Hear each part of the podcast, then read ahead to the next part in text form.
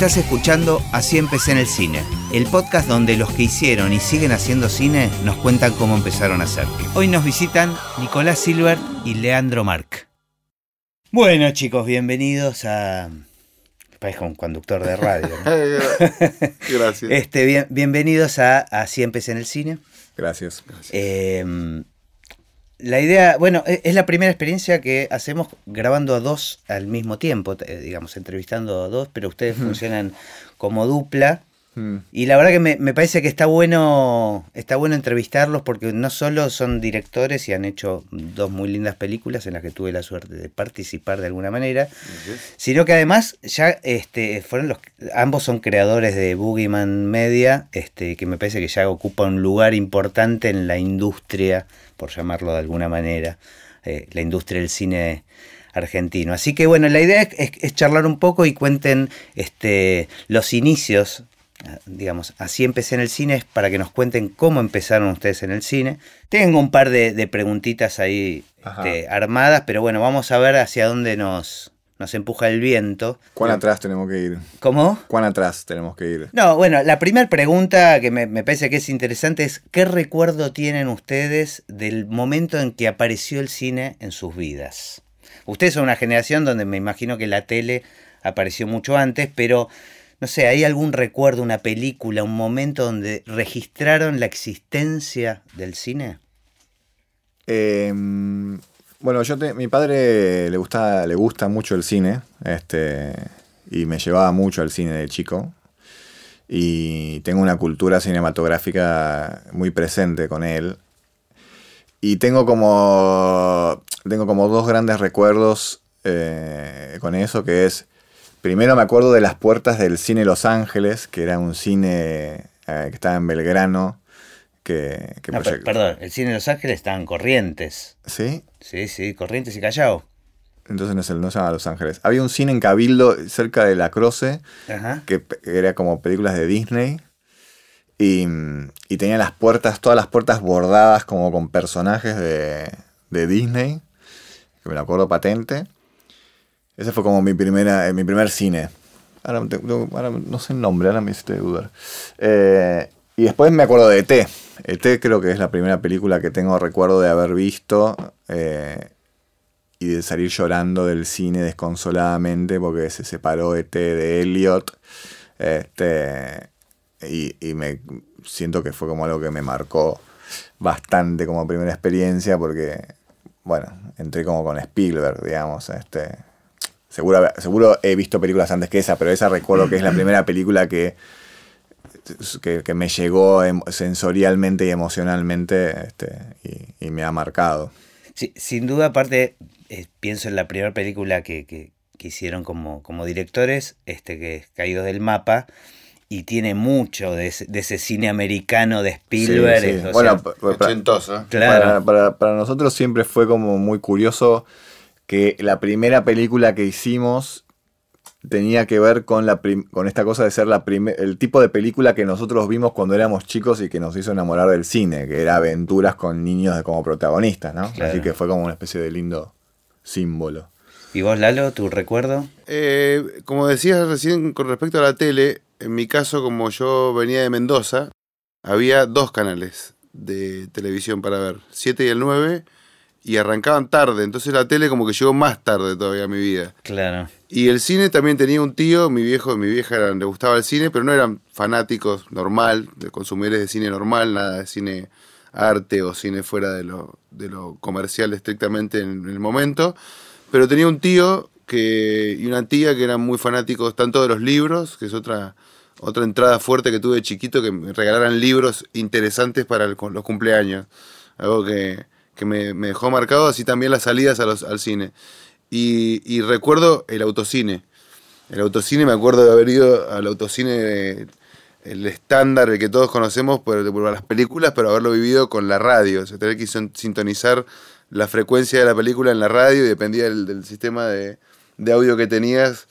Imagínate que eran los 80 y, ay, sí. y largos, era 80 y corto, 84. acá había, pero no era con radio, era con, con los parlantes. Bueno, Te ponían el parlantito. es. ¿no? Lo que pasa es que eso fue una, como Es una, un upgrade. un upgrade de- después lo de la radio. Yo que soy un poco, no mucho, pero un poquito mayor que ustedes, Mm. este, me acuerdo, es verdad, lo del autocine era, era como una experiencia muy mágica, porque Sí. seguías estando con tu familia, ¿no? Como en la intimidad, Sí. y de repente estabas viviendo una película. Sí.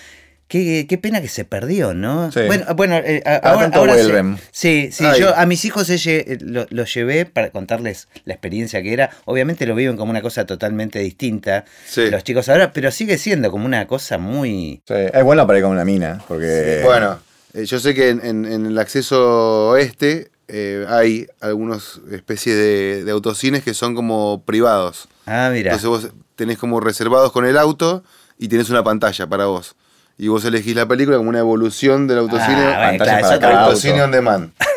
Con cada auto tiene Cada su auto tiene su pantalla. Entonces ahí son como unos reservados, medio... Ya para eso estás casi en el sillón de tu casa. Te traen comida, pero bueno, tiene esa cosa de todavía estar en el auto. Está claro. bueno, está, está bueno Sí, el recuerdo y, del autocine. y volviendo a lo de las primeras experiencias en el cine, no me acuerdo, no me acuerdo cuál fue la primera película, si yo tengo como un combo de películas que me marcaron. Ajá. Y una es Chatrán.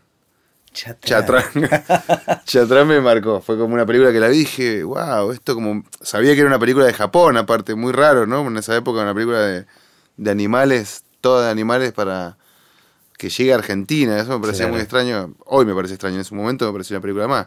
No me acuerdo nada de Chatrán. Pero. Y después me acuerdo que pasaban dos películas en el cine. Claro. Eso era espectacular. O sea, te metías al cine y estabas toda la tarde. Era un plan súper largo. Necesitabas tiempo para ir al cine. Mm. Esa es una experiencia. ¿Y, y no, no recordás ninguna otra película así? Sí, de- después me acuerdo, bueno, eh, también el acceso al cine a través del VHS también fue otra, otra entrada. Cuando llegó la primer... Pero eh, ella era más grande, ¿no? sí, sí, pero también te digo, fue todo... Pero también son de los chiquito, 80, ¿no? El, Bueno, el, el- en el- la el provincia videoclub ese es de los Llegó todo 80. junto. Llegó todo como internet, el cine, la VHS, todo junto. Claro. Claro. Eh, no, de, de pequeño, de, de- de abajo de 10, me acuerdo, sí, la experiencia de, de un papá del, del barrio que había viajado a Estados Unidos, había traído un proyector Ajá. y había traído películas de Disney. Y me acuerdo de Cupido motorizado, me acuerdo que la veíamos, era, Esa es mi infancia. Bueno, ejemplo. Claro, los Cupido Super 8. motorizado es mi infancia. Los Super 8 en los cumpleaños fue como una. Era como una así. exacto. Y Piratas del Caribe, el original. Que después me di cuenta que era la primer Piratas La de del Disney, Caribe. digamos. Exactamente. La que era el juego, después que estaba el juego en Disney, que después se modificó, Claro. salió la película y después salió el juego con... Bueno, yo en este cine de, de- de Disney, de ahí de Cabildo, me acuerdo de haber visto El Cristal Encantado también. Ah. Esa me Esa que- la vi en VHS ya. Claro.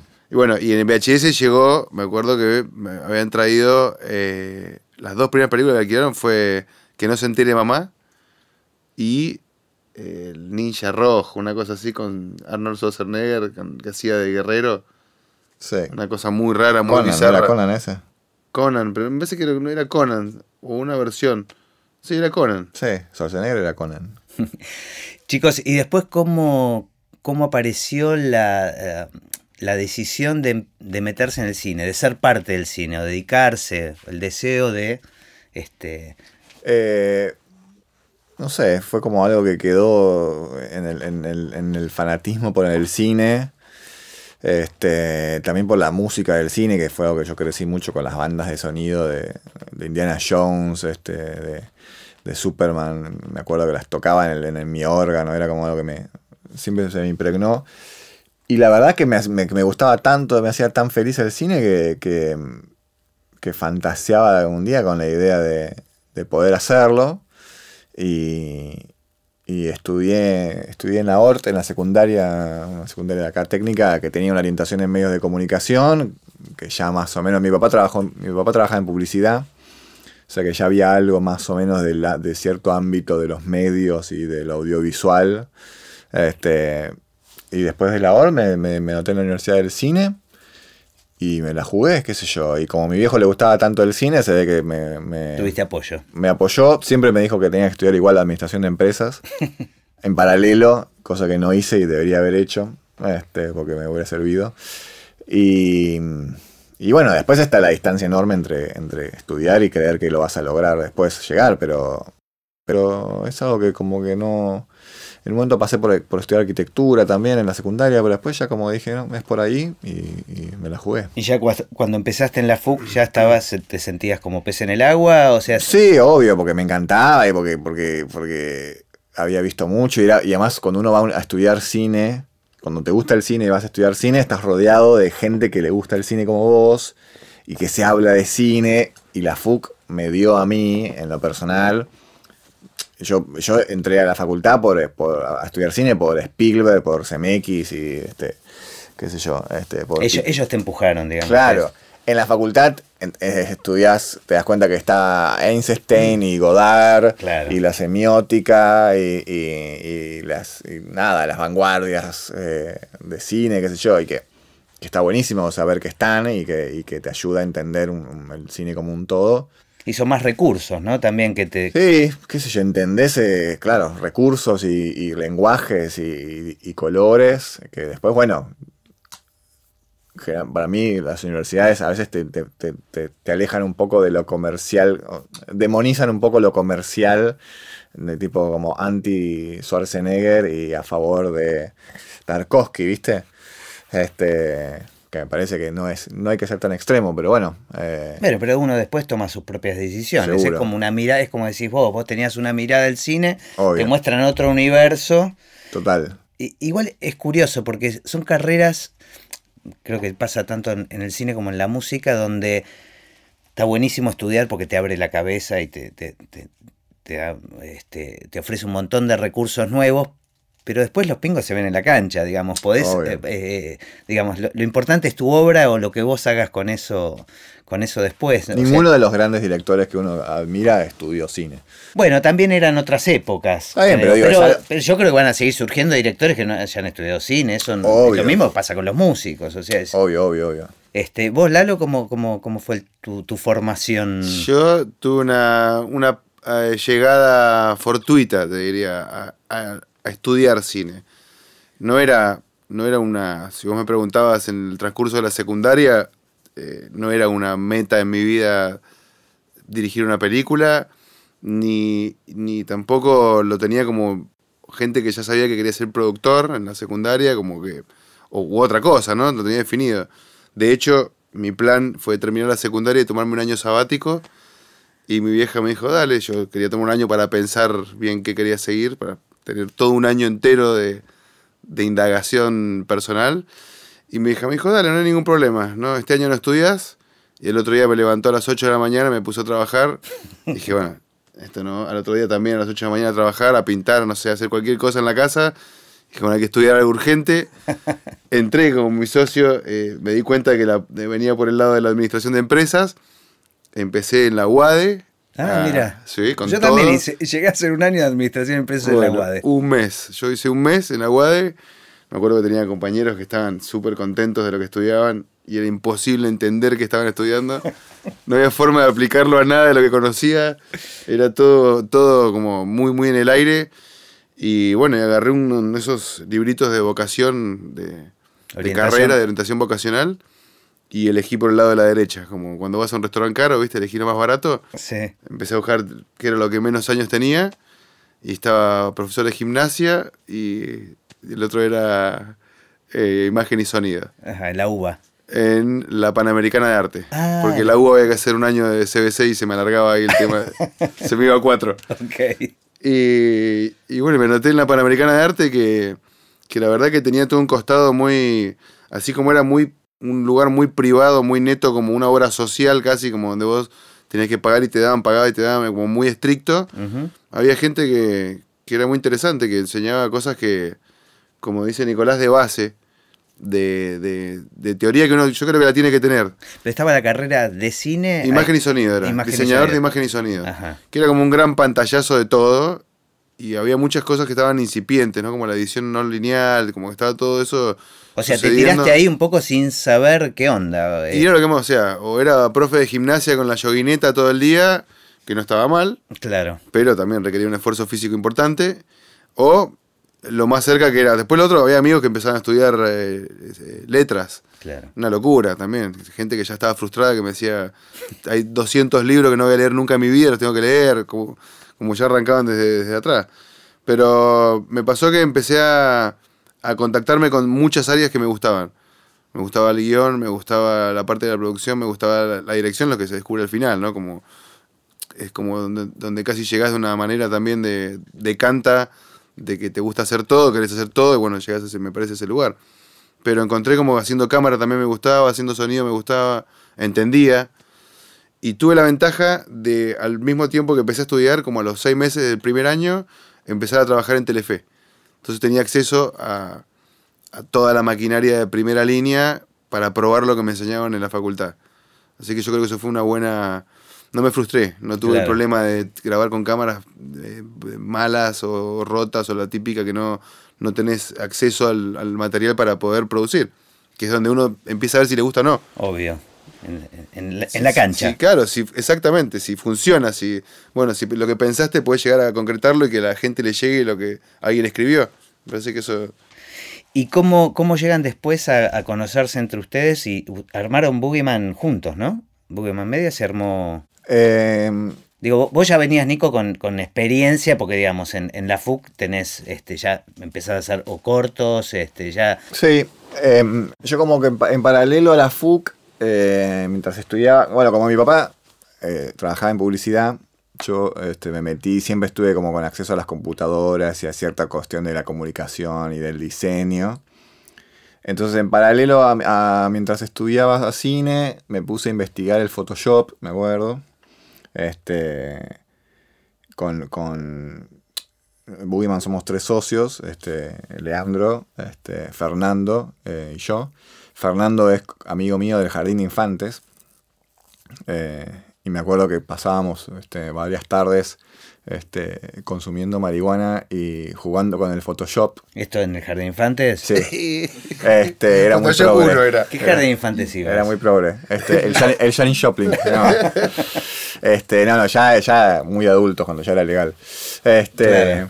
Pero ah, pasó algo ahí que, que- descubrimos el Photoshop como una especie de, de- de- espacio de experimentación visual, lo cual llevó a, este, a, tomarlo como yo me lo tomé un poco más en serio. Este, tenía cierta base de esta cosa de mi viejo de la publicidad. En la ORT había estudiado algo de medios y de diseño. Entonces eh, me puse a hacer este diseño gráfico. Con, hacía flyers para boliches y cositas. Después vino el boom de las, de las páginas web. ¿Pero este, estudiabas diseño gráfico? No, yo estudiaba en la en era- FUC. Claro, o sea, fue, era- autodidacta, autodidacta, del sí. Photoshop. A- Recién aparecía la internet, entonces veía qué cosas se hacían afuera, las aplicaba, qué sé yo. Empecé a hacer páginas web, siempre ahí ya con Fernando, como que ¿Y Fernando sí estudió diseño gráfico o también No. autodidacta? autodidacta. Mira, Este, empezamos a hacer páginas web cuando vino el boom de la internet. Ahí empecé a investigar el Flash, las tecnologías de animación en Flash. Este, empezamos a hacer páginas web. Ahí formamos Boogeyman, de alguna forma, que era como una especie de estudio de diseño. Eh, y le hicimos una página a un programa de televisión que se llamaba Impacto Tecnológico. Este, que era un programa de, de Canal 7 sobre tecnología. Le hicimos una página que estaba buenísima. Vieron la página los de la productora y nos dijeron, queremos que hagas la imagen del programa. Entonces ahí nos convertimos en un estudio que hacía también diseño para pantalla, que tampoco sabíamos nada, íbamos todo lo íbamos aprendiendo en el momento. Esta productora que hacía el programa estaba en un lugar que era un gran edificio de postproducción, donde había otros programas que postproducían sus, contenidos, entre los cuales estaba Jorge Ginsburg, este, con, con la Biblia de California y Peor es Nada, y Leandro era el jefe de post de esos programas. Y yo me convertí en el jefe de post de Impacto Tecnológico. Y ahí nos conocimos nosotros. Dos Ahí- CEOs éramos. pero vos estabas en representación de Telefe. No, No, ya ahí ya, ahí no. ya- Ya me ya había ido, está- estaba en la productora de, de Ginsburg, Ginsburg. eh, trabajando para él. Ah, bueno, qué linda experiencia esa, ¿no? Sí, sí, sí, era, era algo sur- surrealista. Las reuniones de, de producción eran surrealistas, yo no lo podía creer, era divino, era como... Era muy raro todo, era- no, no sabías en qué momento estaban hablando en serio y en qué momento estaban hablando de joda, lo cual era un peligro, pero Claro. por, lo, por lo menos había un clima de humor permanente. Mira. Sí, sí. Y eras encargado de De postproducción. postproducción, sí, de los dos programas. Todo lo que era la gráfica, la- los contenidos, las animaciones. Era un programa que tenía mucha, mucha post arriba.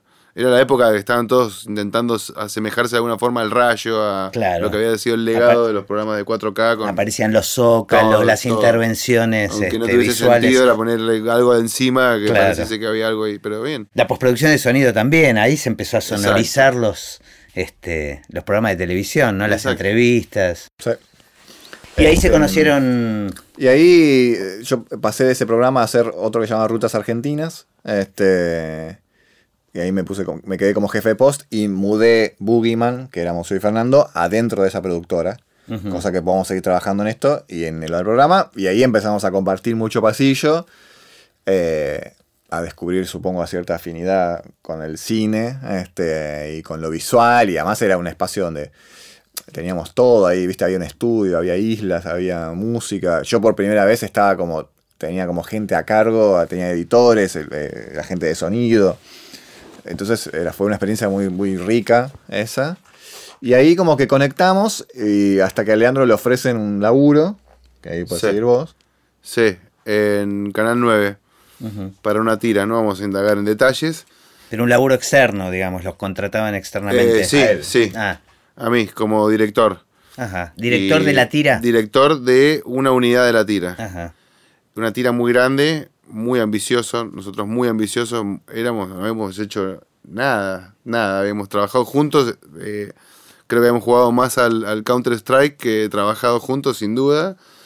Y, y bueno, me ofrecen de director y yo lo llamo a Nicolás de asistente de dirección si quería venir a subirse y me dijo, dale, vamos. ¿Y estabas envalentonado o estabas un poco.? Súper envalentonado, Ah, me la ajá. creía toda. Creía que eran todos los capítulos míos. Qué todo. importante eso, Sí, ¿no? sí. Creérsela ese, ese grado de inconsciencia. Inconsciencia absoluta. Inconsciencia total. Gigantesco, Total. casting, gigantesco. Cuando, Pero es lo que permite crecer. Me parece que los grandes pasos se dan Sí, con, sí, con un obvio, nivel de inconsciencia. No, pero era tipo eh, tele. O sea, Móviles, móviles con tele, gente. tira tele. Todos Claro. los días, 8 horas de tele. Y nosotros teníamos 24 años.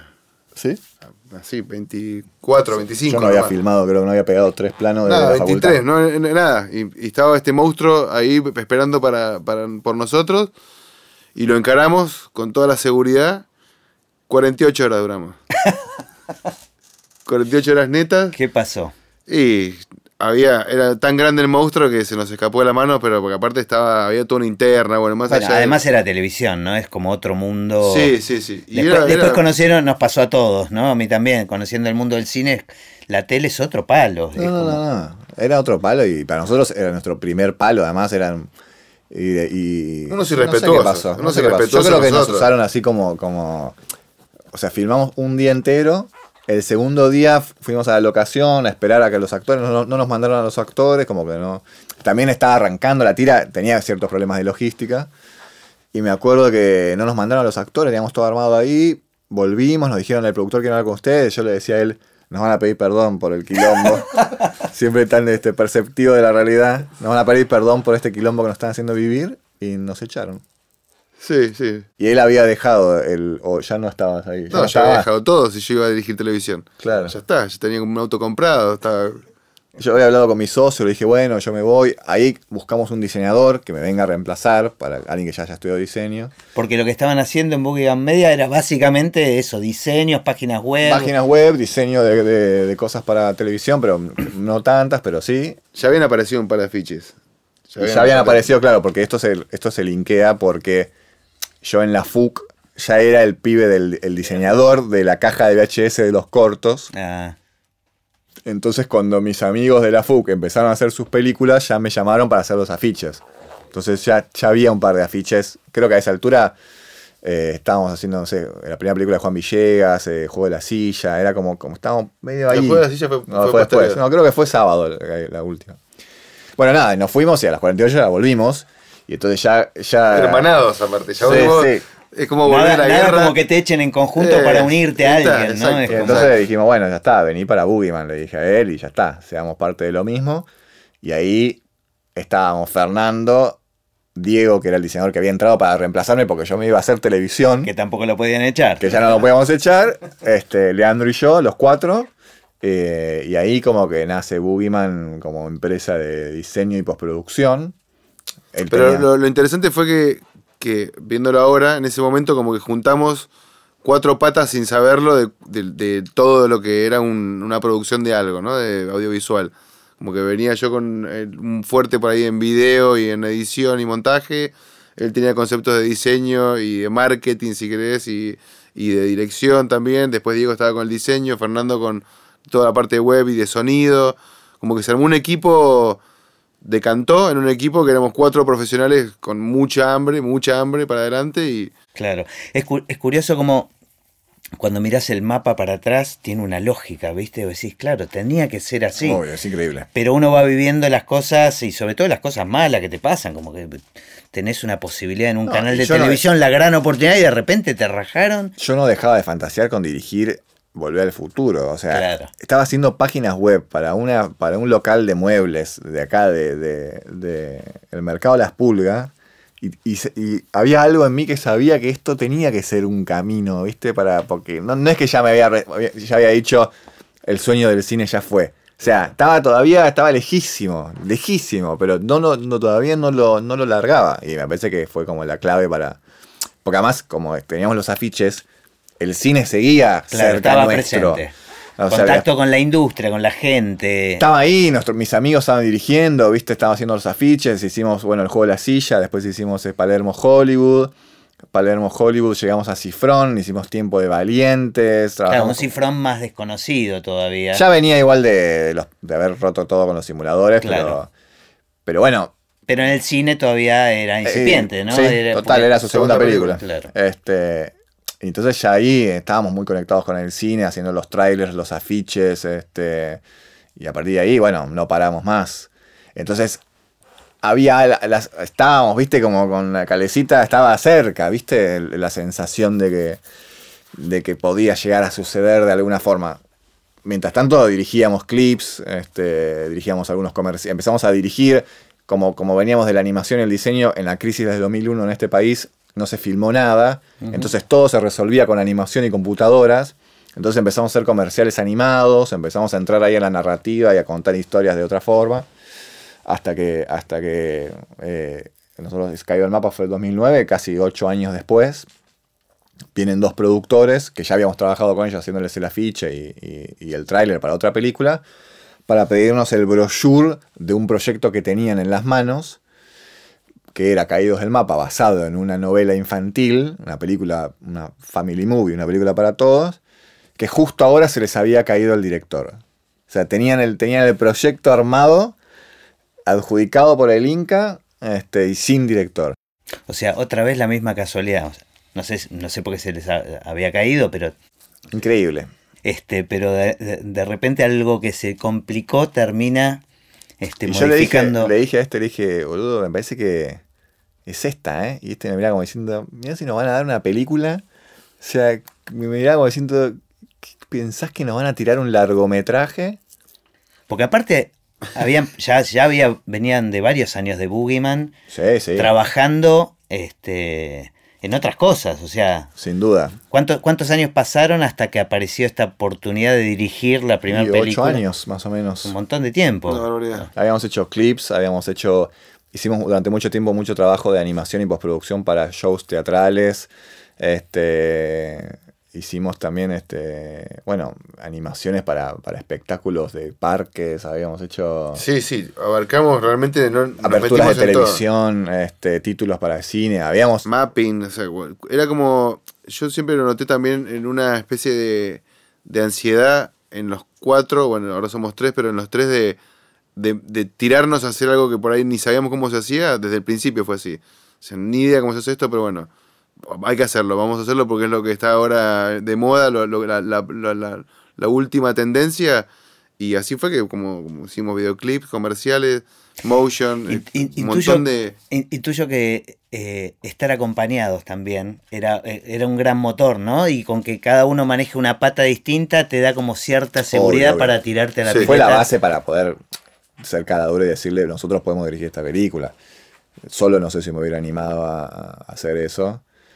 Y no sé, y ellos, lo- y ellos les dijimos que, que- que podíamos hacerla. Ellos como que no nos veían como de en ese palo, ¿entendés? Éramos los pibes de la A ustedes ficha. se propusieron, no es que los vinieron a buscar. No, no, no, no. Este, fue A- a- propuesta de ustedes. arrebatamos el proyecto Nos vinieron a buscar para, un- para, para diseñar un... para buscar financiación, Claro. un brochure, para buscar financiación. Y cuando me contaron la historia, di- dije, es esta. Es esto. Es esta. Esta es la que está. Esta es la señal. Esto es lo que tantas páginas web y hemos hecho tanto garrón de estar en la selva haciendo mapping, no sé qué, para que llegue este proyecto. Es este proyecto.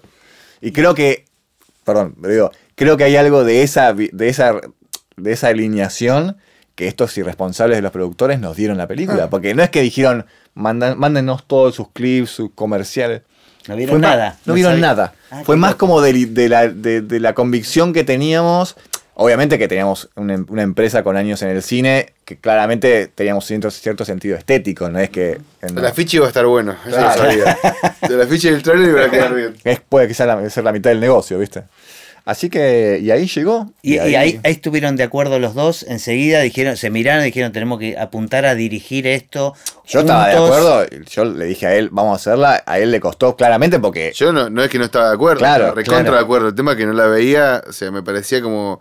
Como yo grande. productor, yo productor se me iba. Me levantaba y decía, bueno chicos, voy a otro lugar porque ustedes están. Están Pero delirando. bueno, me parecía como medio como de No, yo tengo la imagen de él en el balcón de Boogeyman diciéndome, ¿estás loco vos que nos van a dar una película? y yo decía, sí, pero, pero te juro que creo que sale esta, ¿eh? Y bueno, está, y salió. Y volviendo a lo que hablábamos al principio, era, era la película que teníamos, era nuestra, era el proyecto ideal para nuestra primera película. Porque era una película sobre iniciación de amistad, sobre chicos haciendo aventuras, era como que, como que respondía a nuestros impulsos de, de Chatrán y de ET y de por qué queremos hacer cine. Este era el proyecto para hacerlo. Y ustedes mismos eran chicos eh, eh, viviendo una aventura Totalmente. iniciática. Este, Todos un nos grupo metimos, de amigos. todos nos este, metimos sí. en ese sótano a, a- a ver cómo salíamos, básicamente. Este, y Fernando no participó este, de la parte de dirección, digamos. Él nunca estuvo interesado como en ese Se palo. equivocó, se equivocó, se equivocó. Se, que- se quedó manejando la empresa mientras nosotros estábamos yendo a jugar a los piratas a- al cine. Pero bueno, estaba claro también desde el principio que nuestros intereses venían por ahí y que en algún momento ojalá iba a suceder esto. Bueno, finalmente estos inconscientes de los productores que fueron Pensa y Roca, ¿no? Sí. Grimberg Eh, también. y Horacio Grimberg. Y Horacio Grimberg, que él fue un poco del motor, ¿no? De, Horacio Grimberg fue como nuestro mecenas, Claro. yo creo. El, Sí. hijo, el hijo de Greenberg le llevó el libro a Horacio y le dijo, tenés que hacer de esto una película. Y él se encargó de hablar con la autora, como Irene Falconi, para conseguir los derechos y no sé qué. Así que sí, que fue como... Y de hecho él fue medio el primero que creo que vio la, la chispa en nuestros ojos y empezó a confiar. Porque los otros eran, estaban más, eran más experimentados. Claro, los dos ya ven- Básicamente. Los otros Horacio no más había hecho ninguna película todavía. Sí, sí. no, sí, sí, había hecho las manos de, Había participado, sí, de Doria. de Doria. Ajá. Este, no, no, tenía, tenía, tenía, tenía películas Claro. encima, sí. Y aparte es un apasionado, es un, Sí, es sí. un tipo Sí, que, sí, sí, sí, llama sí. a las 3 de la mañana. Eh, mira, estuve viendo acá en la página número 58 del guion. Está muy metido, muy metido, le encanta. Sí. Y Horacio estudió en la FUC también, creo que de, de grande. Creo que sí, Sí, algo hizo. sí. Ya, ya, ya vendrá a, estar en el sillón donde están ustedes ahora. Bueno, ok, dieron el ok. eh, este, muchachos van a van a dirigir esta película, que como, como ustedes quieren.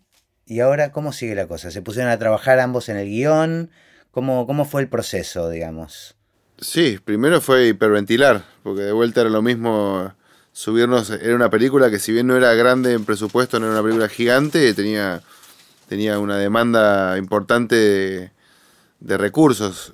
Sobre todo como cuando. Bueno, esta parte después Nicolás la puede hablar mejor, que fue la parte del, del desarrollo del guion, pero ya eh, nuestra concepción de lo que queríamos filmar, ya había toda una capa arriba de lo que traía el guion de por sí, que era agregarle efectos visuales, agregarle acción, agregarle aventura.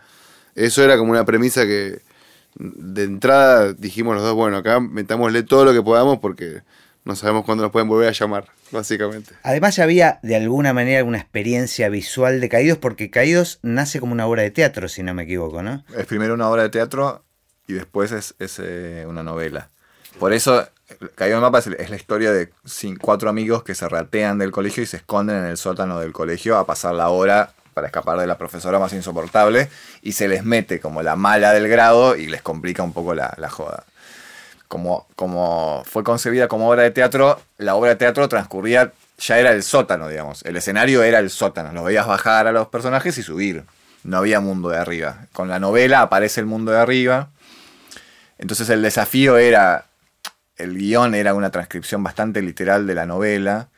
Y entonces el, el desafío, que fue ahí donde yo me encargué de trabajar un poco con la autora y con Horacio Greenberg, era de, esto es cine, esto necesita como, como ciertos recursos visuales, es una película para chicos, que es un género que, que en, en la competencia son todas películas muy estimulantes visualmente, ¿viste? O sea, no, no podemos ser muy pasivos en esto. Y además, chicos preadolescentes. Preadolescentes. O sea, un- una etapa Sí, delicada sí, sí, también. Re. Este, entonces se trabajó un poco con el guion, viendo dónde le podíamos dar, aprovechar los recursos del cine, los recursos visuales. Y además nosotros que veníamos del mundo de la animación y del mundo del clip y de la postproducción, tenemos como una concepción visual de lo que nos gusta que es bastante este, elevada, no elevada por buena, sino por, por- porque queremos hacer cosas muy- Ambiciosa. muy ambiciosas. Entonces era como, bueno, cómo agarrar este, este, este, este guion y darle cine, ¿no? Que eso fue lo que trabajé bastante con Marinés. Este, también diseñando secuencias que eran eh, muy ambiciosas para nosotros poder filmar, porque no habíamos hecho nada y ya estábamos escribiendo un- una chica colgada en una pared donde caían caños de agua y alguien la tenía... O sea, un clímax de película de los 80 Que además no estaba en, en la historia Que no original. estaba en la Para historia nada, original. para nada. De Este- hecho, eh, recuerdo la, la- la- una de las primeras lecturas que uno tiene con partes del equipo. En este caso era con Mariano Beacín, eh, asistente de dirección, y con Sebas Gallo, director de fotografía. Los cuatro nos sentamos y arrancamos a, A la- una primera no, no, una Ah, primera lectura. Ah. Una primera lectura del guion. Y Nicolás, todo así moviendo sus manos como es tan, tan elocuente. Creo que habíamos pasado cuatro hojas, cuatro páginas y ya el DF dijo, pero esto es una semana. Una semana y eran cuatro hojas solamente de guion. Sí, o sea sí, que sí. estábamos totalmente fuera de la liga, pero bueno. Porque no teníamos la. no- obviamente que no s- habíamos hecho jornadas de máximo de tres días nosotros de haber filmado clips, que es otra logística con otra narrativa. Y claro, no sabíamos lo que significaba. Viste, plano de el chico que anda en bicicleta, se enreda con una soga de la bandera, sube los escalones, los chicos los filman, salta por el aire, esas cosas que uno escribe con esa. Además, primera escena, ¿no? Primera de, escena. Primera de la escena. peli que yo me acuerdo, este, cuando la vi no podía creer en la que se habían metido, pero dijeron, bueno, tiremos toda la carne del asador Y sí, porque. de movida. Sí. Porque eh, el universo, viste, recompensa el arrojo, viste. Y si vos ya estás en esa, por lo menos empujá lo que puedas, la vara lo más posible. Después hay que ver, digamos, hasta dónde llegas. Pero esta película pedía eso, no es que también era una película sobre las madres de Plaza de Mayo y nosotros estamos arrancando con la subjetiva del bombardero. Esto tenía que ser así, digamos, la- lo, lo pide el género, viste. Eh, y bueno, la- y nos, nos puso a aprender a hacer cine de una forma, viste, mucho más este, intensa, porque ya arrancamos no con dos personas hablando, sino con un pibe volando por los aires, este, en una bicicleta, bueno, qué sé yo. Y trabajaron con la autora, o digamos, esto, todas estas incorporaciones que hacían en el guion Sí. necesitaban de alguna manera la aprobación de Sí, ella. sí, la, la, No, la- sí, sí. la- a Marinés la, la vencimos en un momento, porque ya estaba muy agarrada a lo suyo con toda la razón del mundo, que era una- un producto certificado y probado, que era su, su historia. Claro. Ya tiene 11, 11 capítulos, o sea que estaba comprobado que esto funciona. Y se la estaba dando a dos tipos que estaban delirando sobre lo que ella había escrito con tanto cariño. Porque pero además- con, siempre era con respeto y fundamentado. Claro. No era vamos a hacer esta locura porque si mira, creemos que si hacemos esto eh, es mejor. Es más tampoco es, que, tampoco es que ella se- nos, nos pidió ver toda nuestra filmografía, ¿no? También dijo, bueno, Intuición, o sea, Y- fue una cuestión más de... Y no es lo mismo cuando, en este caso era particular, porque no era un guion, era una novela popular siendo adaptada al cine. O sea, tenés que tener más cuidado con eso, porque estás, ya es una marca establecida que, que estás llevando al cine, exitosa ya. exitosa, muchos, muchísimos niños que lo habían leído que iban a ver en carne y hueso a estos personajes. Tenés una responsabilidad mayor ahí que un guion que Claro. no existió y que se convierte en película, ¿entendés? Entonces había como toda una sensación de, con los productores también, como, bueno, esto hay que tener cuidado porque si no, si no son lo que prometen, hay que desactivarlos rápido y meter un cambio porque ya estaba en marcha el proceso. Teníamos, ¿no? había un banco, había un banco de suplentes con un Sí, director sí. ahí, con el señor Dieguillo, que estaba esperando para. A la espera si- de si no que le empezaba- pifien. Sí, sí, a mí el señor eh, eh, Pensa me dijo, Lalo, si a la segunda semana no pegan los planos, nos vemos. Y fue así, fue, Vos decías, esa, esa la conozco. fue, fue como, bueno, dale, van a pegar, tranquilo. Bueno, pero eso también está bueno, no le tenías miedo a eso. No, porque para si nada. pasaba, sabés que no pasa nada tampoco. Para nada. En el medio, y en el medio de todo, entró Paca Paca al proyecto y decidieron hacer una serie de televisión. Con lo cual, el guion que ya tenía 85 páginas pasó a tener 200 páginas. O sea, no solamente estábamos yendo a hacer una ópera prima, sino que era una película de aventura con niños, sino que era una serie En paralelo. paralelo, Claro. ¿entendés? Eran nueve semanas de rodaje. O sea, entramos a hacer nuestro primer proyectito cinematográfico, eran nueve semanas de rodaje con, dos unidades. Con niños, que implica toda una burocracia gigantesca de la cantidad de horas que pueden trabajar, los riesgos que pueden asumir. eh, es realmente una matriz eh, Sí. por demás interesante. Yo lo, lo- lo que estaba pensando que fue inevitable, creo que para ustedes, para los productores, para todos, con esta cuestión de que estaban los libros, que fueron como 10, ¿no? Que, eh, y ustedes se basaron en el, en el primero o en el, o El uno. Solo en el uno. Sí. La fantasía que esto es Harry Potter, ¿no? De alguna manera, esto, esto, Eh, ya. esto tenemos que hacer una atrás de la Sí. otra. Creo que lo que no se tuvo en cuenta tal vez es el, los tiempos, este, los protagonistas. los, los- los tiempos y la edad que tenían los protagonistas, que están en una edad donde físicamente en meses cambian. Sí, sí, esa, esa en todo caso, eh, viendo casos de, de- del exterior que ha pasado con las sagas, hay formas de, de- de meterlo en caja, digamos, que los personajes evolucionen, que se pongan grandotes, que crezcan las partes del cuerpo.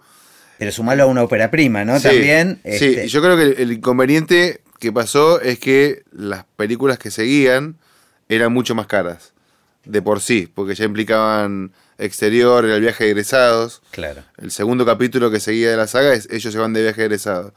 Y ya eso implicaba toda una toda una logística de, de- típica de rodaje en exterior, cantidad de semanas, niños, que hizo que la película, los costos de la... Siempre estuvo la segunda. Claro. Hasta hace muy poco tiempo estuvo dando Ah, Y a- vueltas. a pero- diferencia de Harry Potter, eh, toda la saga de Caído del Mapa sucede como en dos años. O sea, no, hay, no van creciendo los personajes. claro. Eh, de hecho, la 2 es casi.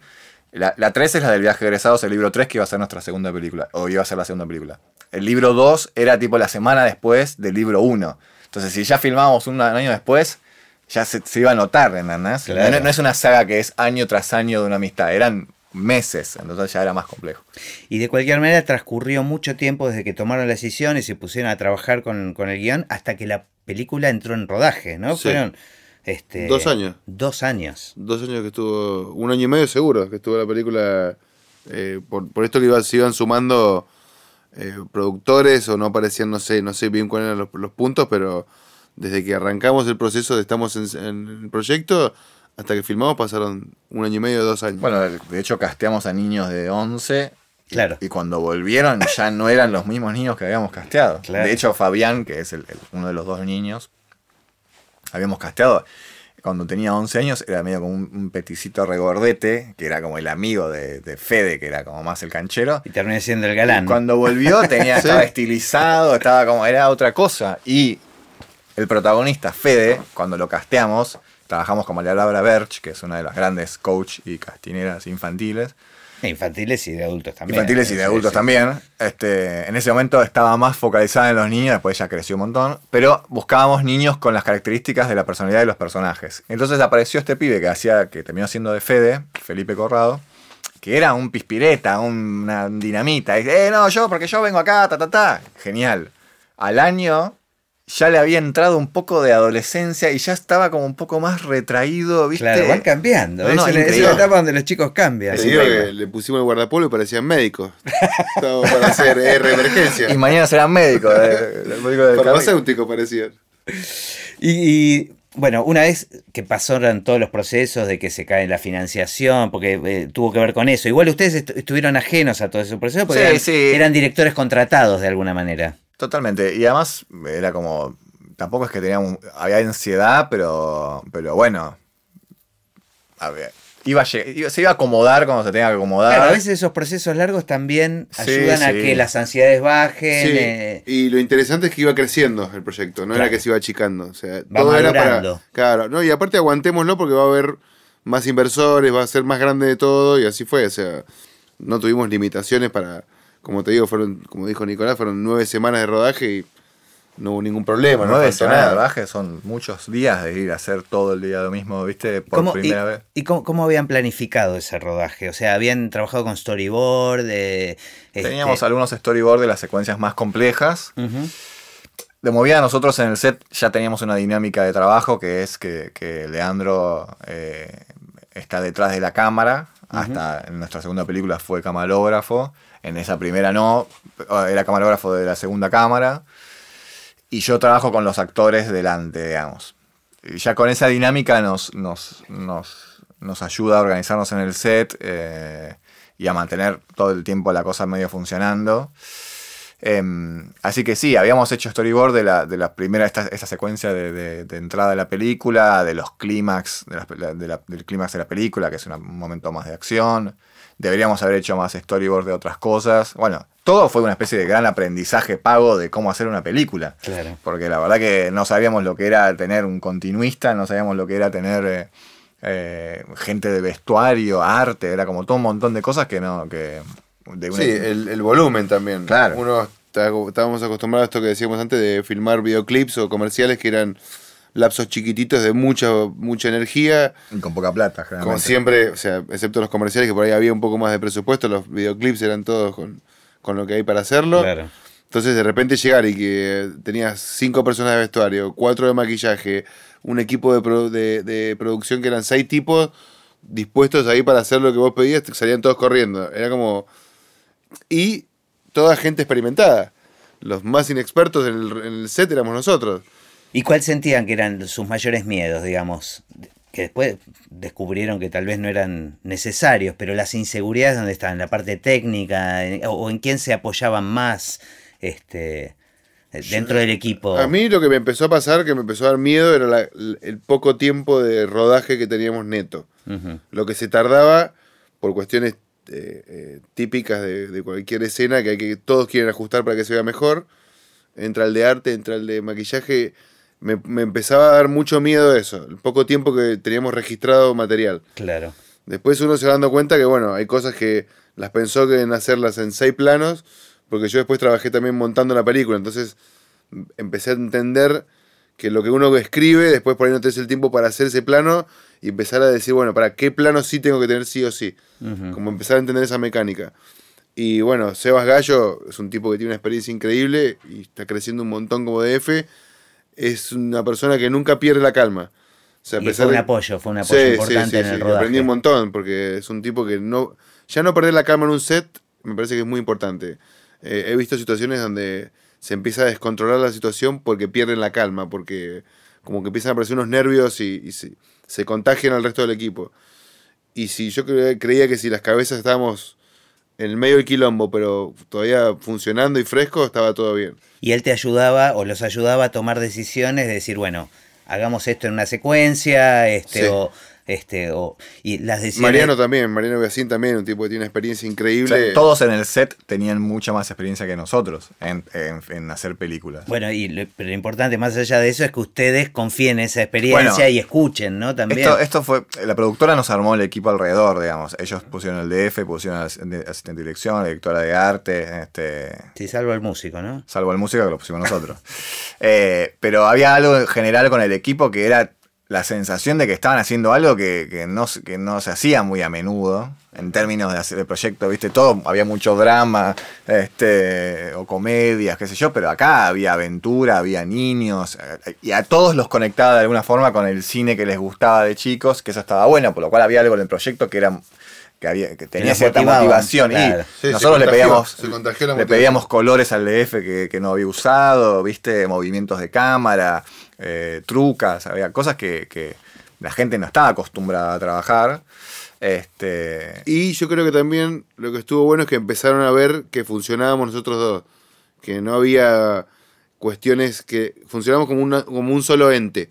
No era que venía y me decía una cosa a mí, después otra cosa a él, y como que se empezaba, viste, que puede suceder, que teniendo dos cabezas Sí, sí. en el, en el puesto es tan, tan militar la pirámide en, lo- en lo- en el cine que si arriba tenés dos automáticamente puede haber muchos problemas y, y creo que empezaron a notar eso que, que bueno que lo que decíamos eh, se veía se empezaba a ver ah mira esto va por acá esto va por acá como ¿Y, y cómo fue el trabajo con los actores? ¿Habían, hi- ¿Hicieron antes ensayos? Eh, porque aparte niños, no solo eso, ¿no? Y ahí, ahí María Laura ocupó Sí, un hicimos, papel. hicimos, ella estuvo con nosotros en todo lo que es el, el coaching. Hicimos muchos meses de ensayo, de conectarnos con ellos. De los cinco chicos, dos solo habían actuado alguna vez, los otros tres no habían actuado nunca. Este, ¿Y qué? ¿Pero cayeron en el casting? Cayeron en el casting porque estábamos, porque algunos estaban en agencias de, de niños, pero porque no porque tengan experiencia en teatro, sino porque Claro. para hacer comerciales, o sé qué yo, o amigos de no sé qué. Este, y María Laura era de la teoría de encontrar niños lo más puros posibles. Este, así que sí, ensayamos las escenas, los personajes, muchas veces las pasadas, tenían mucho texto, porque ellos están todo el tiempo en la película, ¿viste? todo el tiempo están hablando. Eh, y después buscamos actores grandes. eh, fuimos a buscar como gente muy, muy de la comedia musical, del teatro expresivo. eh, nosotros generamos como nuestra idea era que la película tenga una estética bastante particular en el mundo de los adultos, digamos que haya como una diferencia de, óptica entre el adulto y el niño. Entonces los adultos están un poco corridos de persona de, de- de- intención y de expresividad. Entonces fuimos a buscar a gente que, creíamos que manejaba muy bien eso. Em, y después estar con los pibes ahí en el set y- y una vez que ya tenían los personajes más o menos ahí en su, en su cuerpo, fluyó, digamos. No, no, no tenía, no, no fue complejo en ese, en ese sentido de acting, salvo algunas escenas claves. Después este, era como, como lindo. Este. ¿Ustedes deja- dejaron espacio a, a la improvisación? Este, me imagino que eh, igual es- eran dos universos distintos, el de los chicos sin experiencia que Sí. el, el- de los actores que aparte llevaban los personajes un poco al grotesco y, y muy experimentados todos y me imagino que ellos habrían Bueno, ellos habrían de más hecho, eh, eh, bueno, de los actores está Karina K, está Oski Guzmán, está Marcelo Savignone, todos esos son actores del match de improvisación de, Claro. de los 80. Este, eh, y que hicimos algunas escenas, mucho de lo que salió más que nada para, el- para la serie, pero que era tipo decirles, bueno, acción, vos tenés que llegar de acá a acá, hacer lo que quieras, y ellos, viste, se tiraban al piso, armaban, se conocían entre ellos, viste, Eh, hay una escena de, de Karina K y Oski Guzmán, Karina K es la maestra, y Oski Guzmán era una especie de plomero que estaba arreglando ahí un baño, y ellos laburaron juntos muchos años improvisando. Claro. Entonces los pusimos en una escena que la maestra entra a buscarlos al baño y filmamos como 20 minutos de payasadas, ¿viste? Mucho del, del del payaso, del clown, de, la- de eso, que, que era muy divertido. Y a mí que me gusta mucho el teatro y que, que estudié teatro, me parecía como, como muy genial tener a todos estos actores en una película que no son, no son tan conocidos del cine. Entonces esos personajes parecía que eran ellos, digamos, no, no era un actor reconocible haciendo un personaje. ¿Y con los chicos había espacio también para la improvisación? ¿Lo- ¿Les daban, les generaban ese espacio o los chicos proponían? Eh, estaba el, el- el laburo de que ellos acomoden los textos a su necesidad. Ok, no eran estrictos con eso, con el texto es este. Claro, no, ellos tenían que, lo- que, que tra- que transmitir ciertos, eh, como diciendo, mensajes, ¿no? Como, como tenían que, que- que lo que la escena necesitaba. Después lo tenían que decir como ellos lo, lo- lo querían decir. Eh, pero no, no, no, no es que había, no es que no había espacio para la improvisación. eh, ellos como, como manejaron sus papeles y no. Algunas escenas Hubo- de hubo- clip. Lo que estuvo, lo que sí estuvo bueno por el tiempo que pasó entre la- el momento de arrancar y, y generar la película, producirla, fue que hubo ensayo. Entonces, por ahí las escenas más complejas que hubiesen llevado más tiempo en el set estaban muy aceitadas. Claro. Como Claro. que los chicos la habían agarrado como un juego, ya la tenían, cuando llegó el momento de hacerlo, y encima me acuerdo que cuando llegamos al, al sótano, que es donde transcurre el 70, casi 80% Que de la película, encontraron una locación espectacular. espectacular. Y ahí yo creo que conectaron al toque con los personajes y era muy natural. Era muy natural porque estaba todo como muy ya armadito el, el- lo que tenía que ver con el acting. Claro. Y, y yo creo que el espacio más eh, se generó con los adultos. Los adultos se sintieron con, con- con cancha para jugar. O sea, Y con, con el diseño de producción, esta cosa de tener que hacer cosas que eran para la serie y que no iban a salir en la película y, y viceversa, eso fue craneado desde antes. Porque digo, qué complejo, ¿no? Tener que armar todo ese, ese mapa y en una primera película. No, no, y, Co- de, y de logística de la logística de producción, de dirección, de tener a todos los actores en mi, había que hubo que inventar este, bueno, de, de movida trabajamos con dos unidades. Nosotros éramos la unidad de la película y algunas cosas de la serie y después estaba Dieguillo Fernández, que era el director de la segunda unidad que trabajaba las cosas exclusivas de la película. Eh, con, lo- con lo cual primero lo que hubo que hacer con él es una, una alineación estética de lo que de lo que nosotros creíamos que queríamos para la película. Claro. Él era, era un director también con ya tenía un largo hecho, muchísimas asistencias de dirección, tenía mucha experiencia. Eh, primero alinearnos estéticamente y después, bueno, era ir pasándonos los actores, las locaciones. Hubo que construir donde hicimos el sótano, de la, que es un gran depósito de arena abandonado. Eh, hubo que construir en esa locación el, el baño del colegio, por ejemplo, para poder tener a los actores en las mismas jornadas.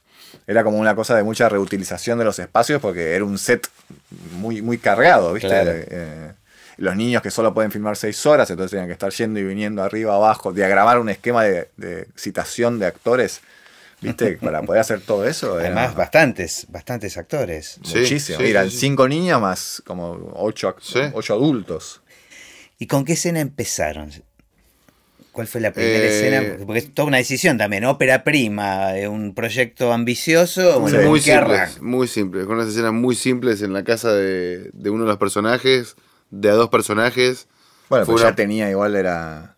Tenía post, tenía el robot que volaba. Ah, bueno, está Eso bien. fue pero- después, no Claro. fue lo primero, primero. Primero fue la charla No, en el sillón. empezamos con la serie primero, Mm, Claro. ok. de movida. Fue una- y, y co- lo consideran una buena decisión, Sí, haber sí, no, empezado no, con sí. algo. Había que empezar con algo que no quede impregnado para si, si se podía, que no es algo que siempre sucede, que no, que, que no quede impregnado para siempre, que puede ser algo que de última va, va a la tele.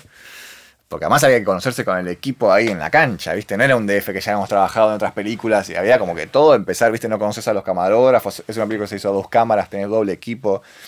Había que ir ganando, ¿viste? Que dirigir es, por un lado es comandar una visión estética, pero después tenés que manejar un equipo de 90, 80, 60 personas durante mucho tiempo. Que te preguntan de todo. Que te todo el preguntan- tiempo. Todo el todo- tiempo, y todos tienen su humor, y todos tienen sus problemas, y todos tienen sus virtudes, y, y es decir, entendiendo todo para que, Y que ellos no dejan... sean las cosas. no deja de ser para ellos, obviamente que lo hacen con pasión y con amor, digamos, a veces más, a veces menos. Pero bueno, nosotros dirigimos dos películas en, en cinco años. Ellos quizás hicieron 25 películas trabajando. Entonces ellos salen de tu película y después entran a otra película.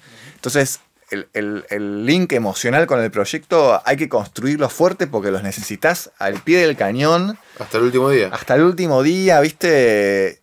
Y, acá pasó algo que nosotros creo que es una de nuestras virtudes como directores, este, que no tiene que ver con la estética ni con nuestro, nuestro laburo en el cine, sino en el manejo de gente. Que logramos que tenés que, que, que ellos se copen, que haya buen humor, que, que, viste, que se la pongan la cámara al hombro. A ver, ¿qué querés? Viste, como que hay algo ahí que nos querían ayudar y que entendían que por más de que ser, no, ser noveles, estamos queriendo hacer algo ambicioso, viste, y que les divertía a ellos también. Y, eh, Doy fe, doy fe, este, lo viví con ustedes en, en la postproducción, pero participé también un poquito porque había algunas escenas Obvio, que involucraban música del rodaje y veo el clima que no, genera y además viniste, me acuerdo que viniste al set el día donde ellos bailan, Sí. ¿no? Sí. Que trajiste la música que tenían que bailar, que fue el día que bailamos todos, ¿no? Se Sí, armó ahí una... sí, sí, sí.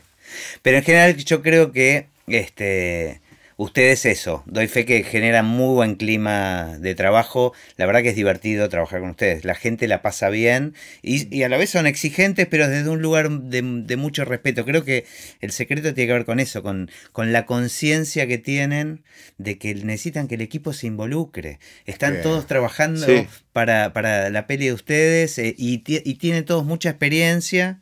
Seguro. Este, y seguramente terminen y, y se metan en, en otro proyecto, eh, pero es eso. Me parece que el clima que se genera con el equipo es lo que. Sí, sí.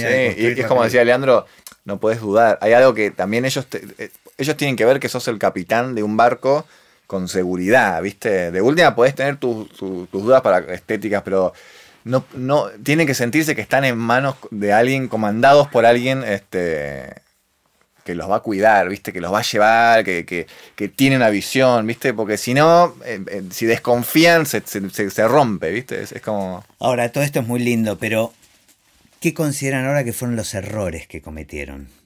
O sea, mirando para atrás, no digo, digo, me parece que la- a la peli le fue muy bien, además de espectadores, Oh, no, más no. allá de eso, y ya vamos a llegar a la postproducción, el estreno Sí, sí, y todo sí, eso, pero mirando para atrás, ¿qué, qué sienten que aprendieron como tal vez por errores o que hubiesen hecho distintos si hubiesen sabido? Eh, yo creo que hubiese hecho un poquito más de planificación de algunas eh, escenas que por ahí las daba más eh, por sentadas que eran más fáciles. Por una cuestión de que como uno por ahí dice, no, esta es muy compleja, esta es muy compleja, le presta mucha atención a, a- a escenas puntuales. Y después hay otras que por ahí uno le puede buscar una vuelta más, que las, las ningunea Claro. y después te terminan tirando el promedio de la película para abajo, porque salieron así, salieron como, no, esta es fácil o esta la vamos a hacer acá. Yo creo que tendría más respeto con todas las escenas. Eso es algo que... Porque tal vez escenas que parecen intrascendentes, poniéndole un poquito más de garra, Sí, se pueden sí. transformar en algo que, termina siendo más importante en la película. Sí, creo que sube el promedio, sube el promedio de la película. Eso, eso es algo que también, eh, y no con la primera película, lo digo, sino con la segunda. Creo que eh, tenés más tiro con, con dos películas, ya ves más qué repetiste, qué repetiste, y creo que me pasó lo mismo también la segunda. Había escenas muy diseñadas, muy pensadas, muy complejas, y otras que por ahí eran muy simples, que nos faltó por ahí buscarle una, un algo, un algo. No, no es el mismo caso de la primera película que la segunda, porque se hizo muchísimo más rápido la segunda, casi en, la otra, en la antípoda de esta. Pero yo creo que eso, que, que, eh, me tomaría más tiempo para buscar esas, esas escenas escondidas que uno piensa que son fáciles y terminan siendo, viste, como O que no son tan importantes. o que no son tan importantes, Claro. que uno piensa que... Y en realidad cuando uno hace una película, todo tiene que ser importante porque si no, no tiene que estar puesto, ¿no? No tiene que, no tiene que salir, no tiene que verse. Claro. Es poco tiempo. Sí, yo creo que la- el tema de la planificación ayuda. Si, si uno tiene el storyboard armado, ¿viste? Entendés bien. Lees, lees la escena, entender bien qué tiene que pasar en la escena y qué es lo importante de la escena y si eso está bien contado, ¿viste? Entonces a veces yo me acuerdo en Caídos, por ejemplo, que, que había una escena de los cuatro personajes de espaldas mirando la puerta del sótano, ¿viste? Que la haces de todos lados y la haces de espaldas también. Hicimos como cinco tomas, digamos. Y después te das cuenta que ese plano de espaldas lo usás un segundo y medio y ya está. Entonces que Ya no tenés, ya con- no lo usás para, para, para contextualizar, pero no hace falta que los actores digan toda la escena de texto ahí, que vuelvas a hacer otra Ah, toma ok. porque el texto no salió bien, porque después no lo vas a usar, ¿no? Entonces hay algo que también ahí lo habíamos aprendido, como también nos ha faltado planos que, para contar algo, decir, cómo no tenemos el plano para contar esto, que es lo importante. Ujú. Entonces hay algo de visualizar la escena, de dibujarla o de entenderla, que te das cuenta dónde tenés que... Tenés X cantidad de tiempo en el cine, ¿viste? Porque cada segundo es mucha plata. Entonces tenés 8 horas, 6 horas, ¿qué es lo más importante que tiene que ser y con qué cosas no hay que perder tiempo para que no te quite tiempo del otro, ¿viste? Si los tenés de espalda, tenés que filmarlo de espalda, una toma, ¿viste? Que digan el texto, si salió mal no importa y, se, y te moves. Este, porque después no lo vas a usar. Como Leandro es montajista y juntos hacemos las películas, hemos logrado mejorar un poco en eso, de ver cómo esta escena cómo va a quedar después pegada, ¿viste? Después, ¿cuántas tomas tengo que hacer de esto? Porque, ¿qué voy a usar, ¿entendés? ¿Vale la pena el texto o es solamente la girada o es solamente la mano, ¿viste? Claro. co- economizar ahí porque es difícil hacer muchos planos en el cine argentino, porque muchos planos es moverse para todos lados, es que todo el equipo se mueva. Acomodar de nuevo luces. Por eso el cine argentino tiempo. tiene tan pocos planos, porque Claro, es- claro. Claro. lleva tiempo hacerlo. Y nosotros, nuestra forma de hacer cine, o lo que nos gusta, tiene muchos planos, nos gustan los cortes, nos gusta contar de todos lados. Entonces ahí te vas como entrenando en, en decir, bueno, no importa que el texto no se lo bien en este plano, porque lo que necesito de este plano es el giro de la mirada, ¿no? Eso está, listo, avanzamos, ¿no? Y el proceso de pro- postproducción lo hicieron in-house, digamos, porque lo- eh, eh, empezaste por lo menos eh, en un principio a editarlo. De Caídos estuvo, primero estuvo Conan. Conan Doyle, eh, un primer montajista que ensambló toda la película, paró todo el muerto, digamos.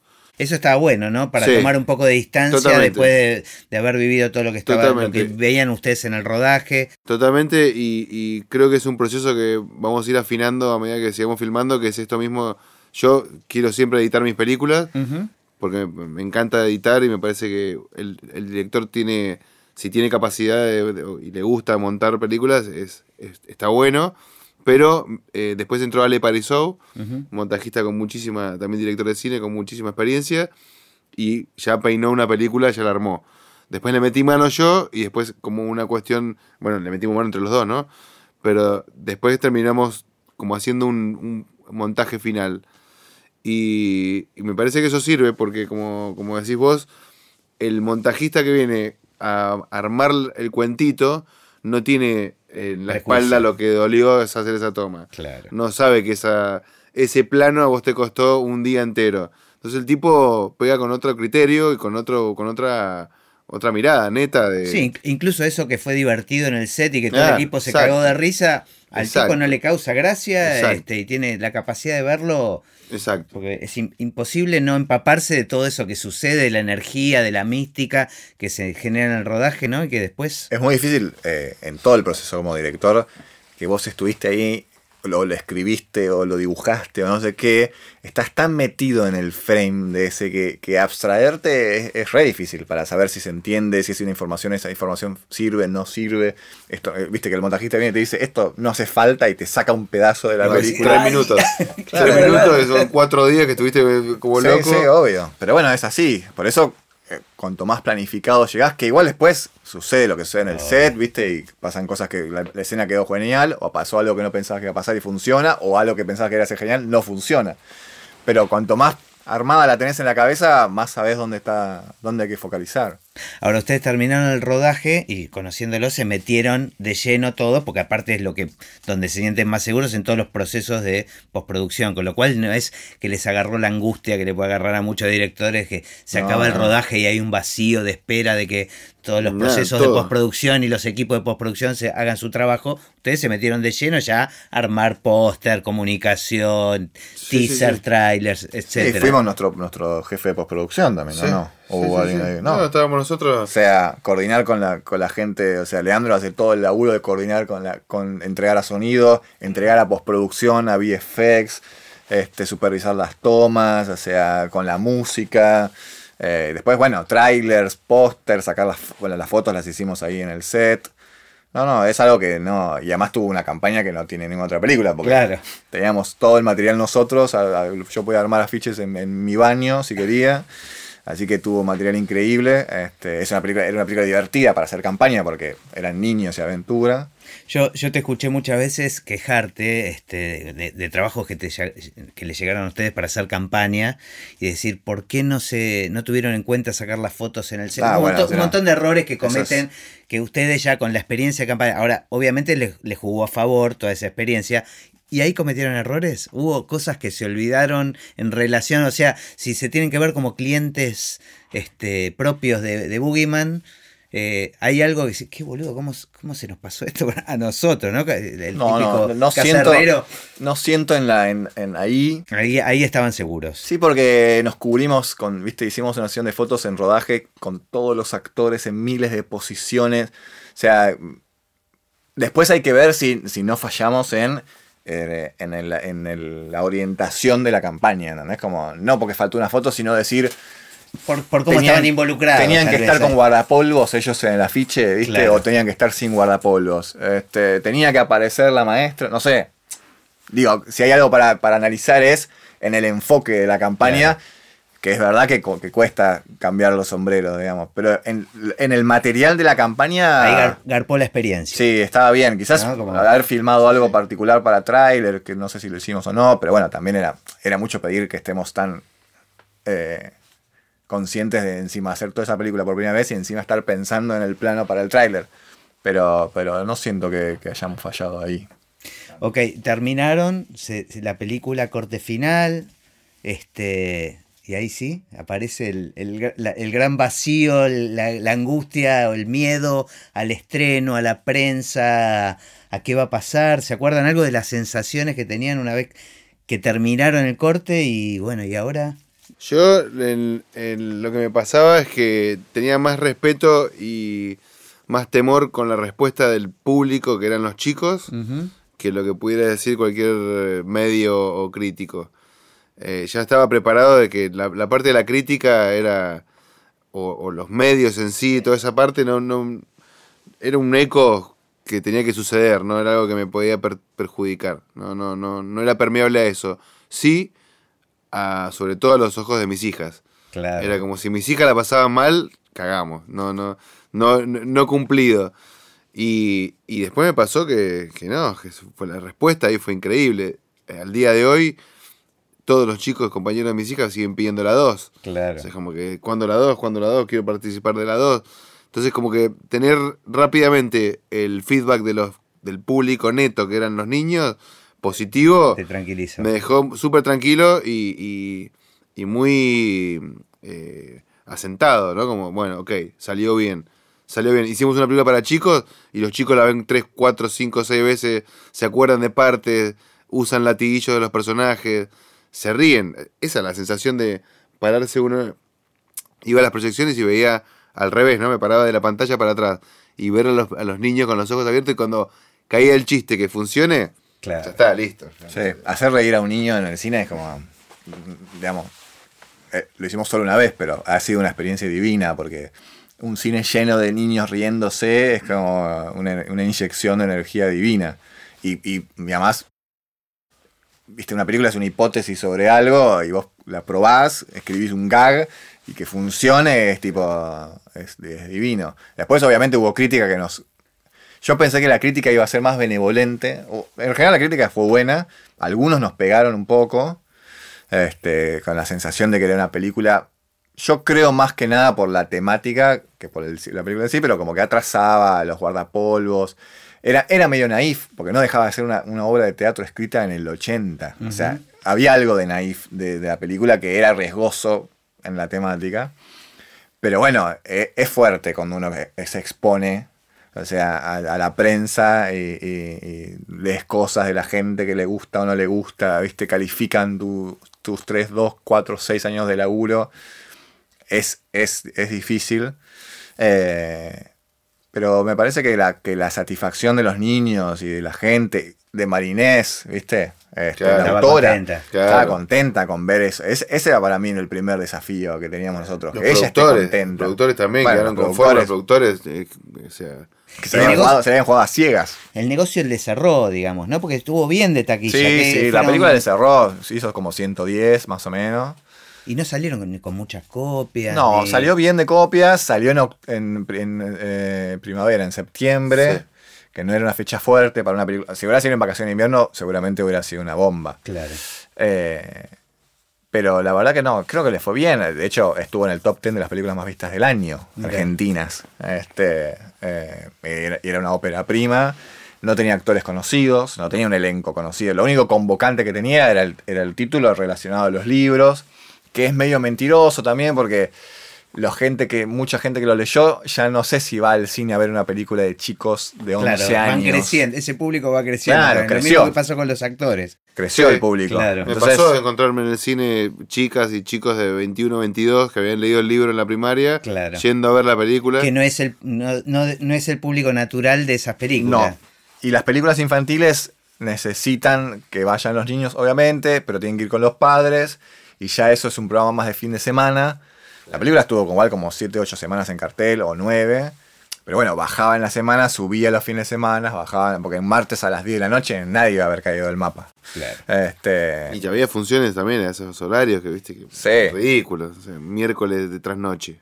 Pero Claro, bueno, mucha gente ha rescatado que era una película que visualmente era como novedosa o fresca o que tenía propuestas y que se la veía cuidada y que generalmente acá el cine infantil estaba más relacionado a productos pseudo televisivos aprovechando el poder de un actor o de una marca y no estaban muy eh, este, trabajados. Así y acá que- fue lo opuesto, no había nadie conocido. No había nada. Había muy buenos actores, pero casi No, no, no. irreconocibles. No, no, Este, la prensa no era muy. eh, no tenía mucho material para prensa, ¿viste? No teníamos nadie eh, realmente. Salvo, no por calidad, era un montón, pero digo, no había nada. Era difícil de, de posicionarla. Pero no, fue- no, funcionó muy bien. Bueno, y después pasaron cuánto tiempo hasta que vino la última fiesta, que son casi dos años, tres. Tres. Y se estrenó en el 2012 no, Cuatro. y filmamos el año pasado, 2016. 2016. Cuatro años. filmamos. Sí, en 2015 arrancamos con la última fiesta. Claro. De todos modos, Sí, no nos vamos a meter en esa porque nos quedamos todo el día y además nos guardamos para. Porque este podcast es Así empecé en el cine. Bien. Capaz que en un futuro hacemos Así, se- así seguí en el cine. Este, Sí. y me encantaría tenerlo de nuevo este, para, para una segunda temporada. Y, y me parece que hay un montón de temas para seguir charlando. Este, pero me parece que la data que, que han contado acá está, está buenísima. Gracias, Jorge. Genial. Este, sí. Gracias por invitarnos a, a No, no, charlar me contigo. encantó, me encantó. placer. Este, la pasé muy bien. Aprendí. Todo lo que sea hablar sobre nosotros además nos encanta. No, no, es genial, sí. Yo en todos lados hablo de ustedes. Obvio, y sí. Es, es como uno de los temas favoritos del. Bueno, escúchame, la música de Caídos del Mapa también fue como una Fue la un- chance de hacer una música así orquestal, Total. mucha música. Además con, con- con esta referencia del cine de Spielberg, cine Claro. americano de los 80, de aventuras. Sí, sí, Para mí fue una fiesta porque también eh, teníamos de todo. Teníamos Todo. aventura, terror, eh, amor. Y eh, mucha, mucha música. Yo me acuerdo que vos me dijiste, hay una cantidad de música que, que es distinta a la cantidad de música que uso por otras películas. La cantidad. Sí, El volumen sí, de música que había era, era impresionante. Sí, yo aho- ahora que estoy con otros proyectos este, infantiles, me parece que me estoy dando cuenta que en general el género de película infantil eh, utiliza mucho el recurso sí. de la música Claro. para ayudar a, a contar. eh, Claro. Todo tiene un colchoncito ahí Sí, casi sí, siempre. Sí, y sí, me sí, parece sí. que a veces es, es- es de los casos donde hay que subrayar, ¿no? Y llevar un poco al extremo las, las situaciones. Yo lo, lo disfruté mucho, la verdad. Tanto, tanto eso como la última fiesta, que también fue otro universo totalmente distinto. Sí. El proceso de, de trabajo con música con ustedes lo- fue muy, muy placentero. Y en ese caso hicimos postproducción de sonido también. Este. Sí. Que la diferencia con Caídos, que el sonido se hizo en otro lado. Y tal vez un poco lo que nos pasaba, y vos, Nico, me lo reconociste después, era que estar haciendo las dos cosas en dos lugares distintos, estábamos subrayando a veces Sí. con, con ambas cosas. Yo, yo te decía, ojo con esto, yo te lo voy a hacer igual musicalmente, pero ojo porque con sonido se resuelve y estamos, y después me lo... Sí, total, lo- total. sí, Bueno, eso es otra cuestión que tiene que ver con lo que decíamos antes del aprendizaje, ¿no? Obvio. Uno que te van diciendo, pará, esto se puede sumar de esta forma y no hace falta que lo sumes literalmente esto con esto muestro. O sea, es- como aprender la- las capas del cine. Sí, igual viste que lo vivencial a veces te lo pueden decir, Sí, pero hay cosas sí. que uno, y es tu primer película y querés que quede impecable, decís, no, que, que esto quiero que se entienda. Esa es la que va. Este, y tal vez hubo cosas que cuando el, el proceso de sonido ya estaba más avanzado, pudimos descartar o, o sacar de. Pero además es un proceso, eh, es un proceso vivo, viste, hacer cine. Depende de mucha gente, con muchas energías, como decía él, de, viste, muchos estados de ánimo. Dependes del clima, dependes del tiempo. Eh, sí, son tantas Depende variables. Cambias una cabeza de equipo y es otra película, cambias Sí. un actor y es otra película. son tantas variables que no tienen, lo que no, que sin segundas oportunidades, porque cada día que se filma ya está, que, que sin duda se aprende, se cambia, se evoluciona, viste, vas para atrás, vas para adelante, lo que querías que era genial al principio no sirve, algo que pensaste que apareció ahí sin querer es lo más que la gente te va a agradecer de la película, la muletilla que más recuerdan es la que inventó el actor, viste, es como, es un proceso tan vivo que, que, que lo que hay que tener es cintura para saber que eso va a pasar. Y, de- y, y- y fluir, ¿viste? Con ese con porque es, así. y que fluya el equipo también. Obvio, ¿no? obvio. Este, estimular a los demás a que. Yo, una, de que- las- una de las cuestiones por las que hago cine y más, más me divierte ir al set es por lo que se genera en toda esa gente que no se conoce, que es como un viaje de egresados pago para todos, haciendo cine que en definitiva o sea, le interesa a los que están ahí y a unos miles más. A mí me pasa, yo me la pierdo un poco, porque nosotros trabajamos en los procesos de postproducción, o sea, Claro. entonces, este, y estamos muchas horas, tanto haciendo sonido como música original, cada escena la mirás millones de veces, entonces genero, le- le- me aprendo la respiración de los actores, este, genero un grado de intimidad que después cuando vamos al estreno o la fiesta o lo que sea, los conozco a todos, pero nadie me conoce a mí, yo los quiero abrazar y... y- y una nos- empatía sin sí, conocerlo. Es tremendo, y me quedo, en general nos quedamos bastante afuera este, de- de- del equipo de rodaje. Claro, o sea. claro. Pero bueno, con los años los equipos se van cruzando en un proyecto, en otro, y ya Claro. termina siendo como una gran familia. Es una gran familia, Sí, sí, sí. Bueno, gracias chicos, la verdad que la, la pasé bomba. Gracias. Igualmente.